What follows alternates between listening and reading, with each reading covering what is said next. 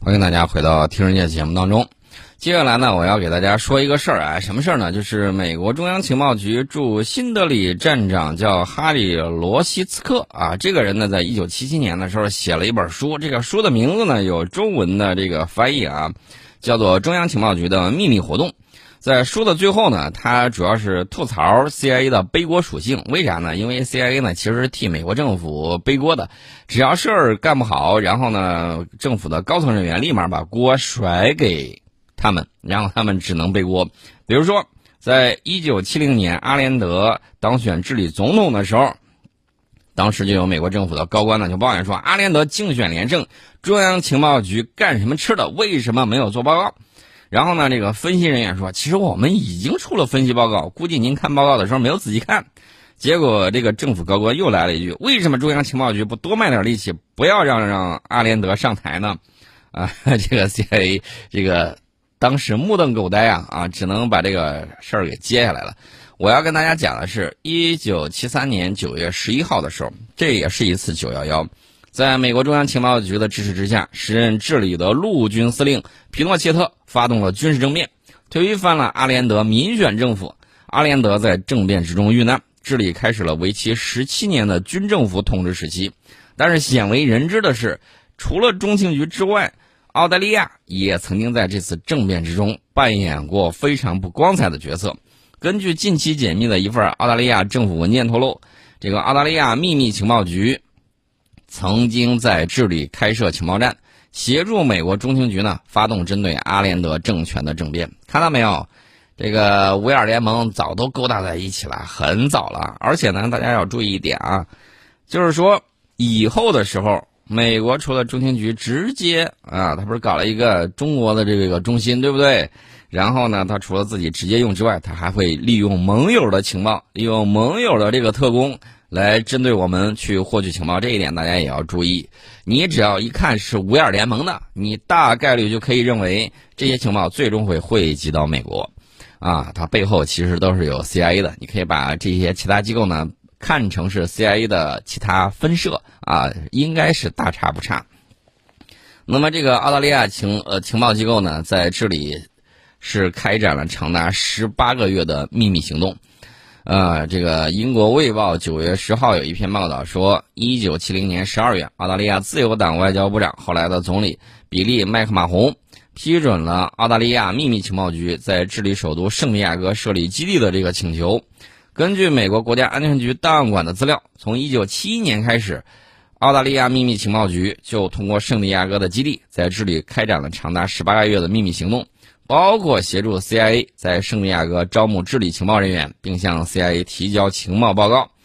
一份澳大利亚秘密情报局在一九七零年十二月使用过的备忘录里面就是这么写的：说部长已经批准澳大利亚秘密情报局在智利圣地亚哥开设一个基地，姓名是保密的啊。某人已经被选为基地指挥官。另外一份文件记录，澳大利亚秘密情报局在阿连德当选之后，向智利派遣了特工和设备。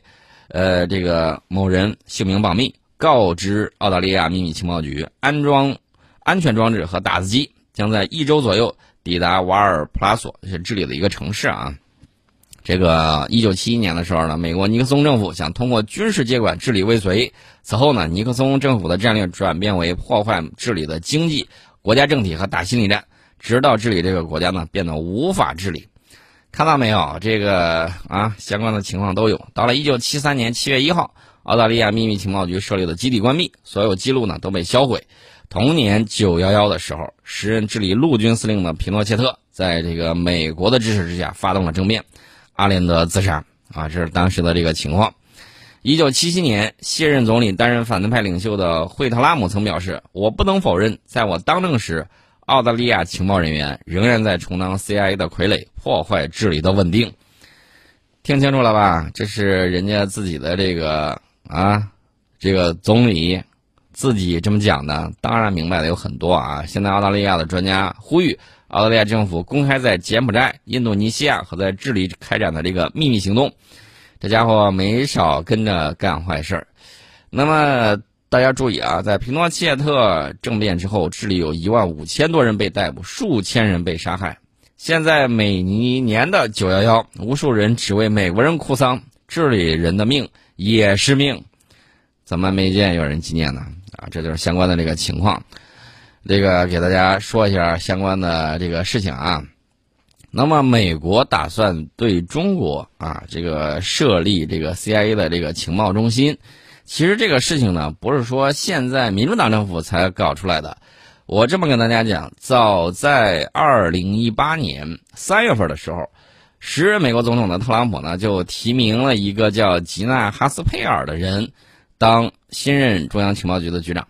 但是呢，因为这个女的啊曾经参与过酷刑逼供，遭到社会舆论谴责，这个提名呢迟迟未被美国国会通过。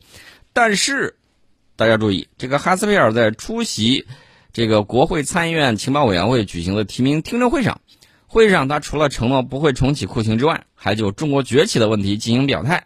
他先是指责中国崛起给美国带来了一系列困扰啊，这个注意啊都要加引号，提醒美国要采取更多措施去应对。之后呢，他还表示，在有关中国问题上，CIA 有着惊人的专长。然后呢，那个议员，大家注意啊，共和党那个参议员叫马克·卢比奥，这个家伙反华急先锋啊，他就率先把这个话题引到中国问题上了。然后他就向那个哈斯佩尔询问到说，面对中国崛起，今日的中情局在设备和架构上是否能够应对这种多方面的挑战？哈斯佩尔对此回应说，早在2017年初。他从海外返回 CIA 之后，与时任 CIA 局长的蓬佩奥啊，蓬佩奥后来不是当美国国务卿了吗？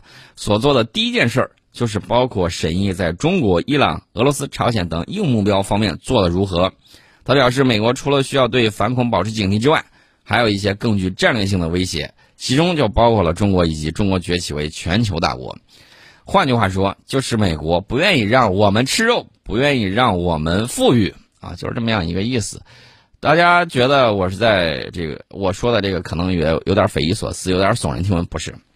国外的媒体就是这么讲的啊，说如果中国继续变穷，是不是对他们更有好处啊？那就是不想让你富裕嘛。然后这个亚马逊的丛林里面啊着火了，硬安道说中国人吃肉吃多了，这是不是不想让我们吃肉？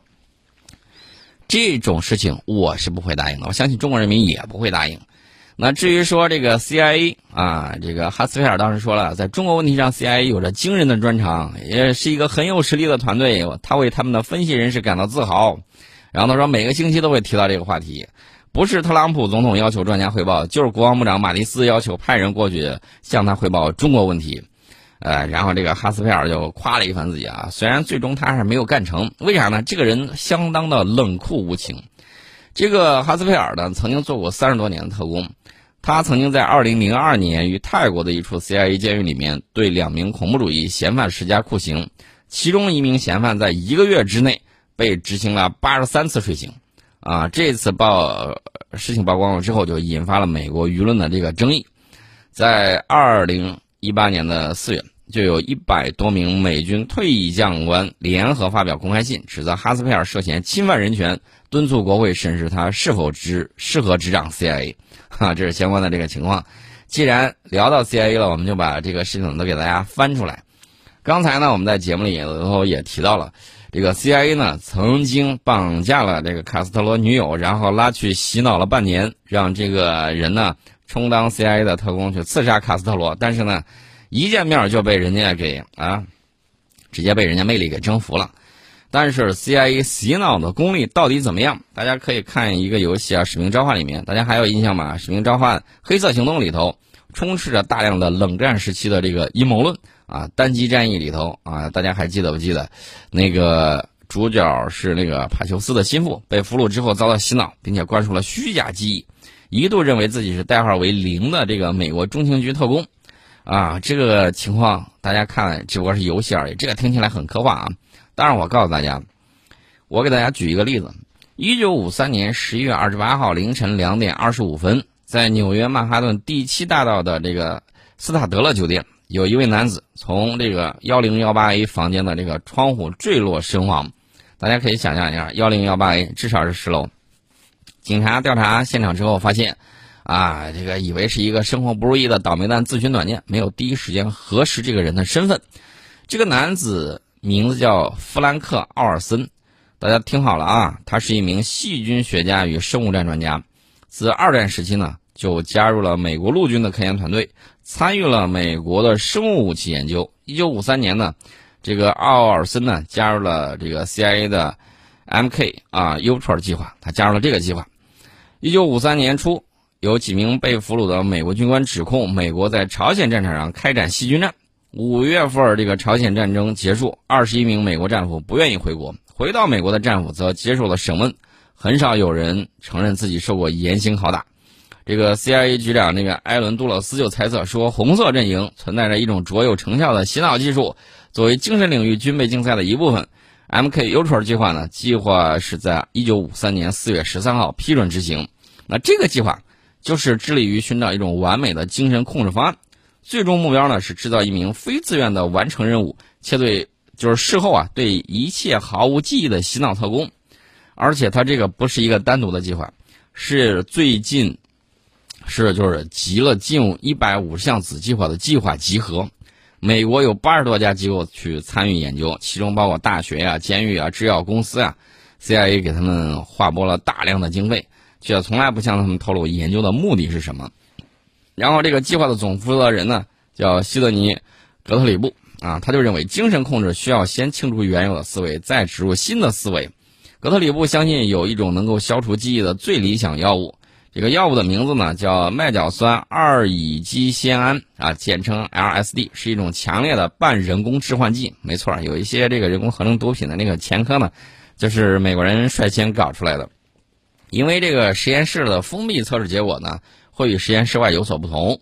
这个格特里布呢，就采取了暗中投毒的方式进行实验。许多受试者在毫不知情的情况下服用了 LSD。然后参与项目后的这个奥尔森亲眼目睹了药物施加到动物与人体上的这个实验全过程，为此呢感到良心不安。可他没有想到自己会成为实验的小白鼠啊！一九五三年十一月十八号，格特里布呢就邀请阿尔森等这个。M.K. Ultra 计划的九名核心人员前往这个马里兰州深西湖畔的一间小木屋，以基督教静修会的名义讨论研究计划。十一月十九号晚饭之后，除了格特里布及其助手之外的八名研究人员饮下了含有 L.S.D. 药物的这个白兰地。二十分钟之后，就因为药效发作产生幻觉。其他同事在第二天呢恢复正常，但是奥尔森精神状况逐渐恶化。接下来几天呢，这个奥尔森就陷入抑郁之中，无法专心工作，还出现了失眠的症状，因此他对这个 M.K. Ultra 计划的道德性产生质疑，然后他向格特里布提出了辞职，但是没有得到批准。服用了 L.S.D. 九天后的凌晨，奥尔森坠亡。如果说不对外去隐瞒那个奥尔森的死因，这个计划呢就会面临暴露的风险。但是 CIA 有的是手段，把这个真相呢足足隐瞒了二十年左右。到了一九七四年的十二月，《纽约时报》发表报道称，CIA 对美国公民进行非法人体实验。这为了回应《纽约时报》的这个报道，并平息民众的愤怒，福特总统在次年成立了洛克菲勒委员会调查 CIA。这个 MK Ultra 计划呢，最终暴露在公众面前。呃，看到了没有？就是这么样一个情况。为什么现在美军依然有大量的这个军官士兵拒绝打疫苗？哼 跟美国人曾经。拿着自己的军队做一些细菌呐，然后致幻呐等等一系列的试验是有关系的。打着这个打疫苗的借口，实际上打的鬼知道是什么东西，病毒也好，细菌也罢，反正都有人这个受害啊。这是相关的这个情况，简单给大家说一下。呃，我们先进一下广告，广告之后我们跟大家接着聊。欢迎大家回到听这个节目当中。刚才呢，我们给大家说到了美国中央情报局有一个专家啊。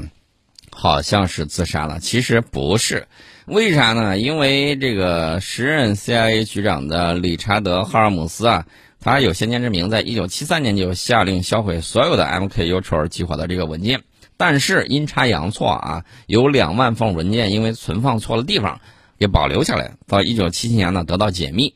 奥尔森的家人这才意识到，奥尔森之死绝对不是简单的说什么受药物注射，然后他这个。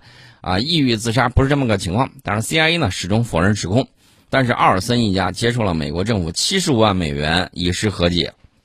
到了一九八四年，奥尔森的这个妻子爱丽丝呢找到了格特里布，格特里布说出了投毒的真相，并把深西湖畔的这个事件呢归结为计划的一部分，这反而加剧了奥尔森之子埃里克的疑虑。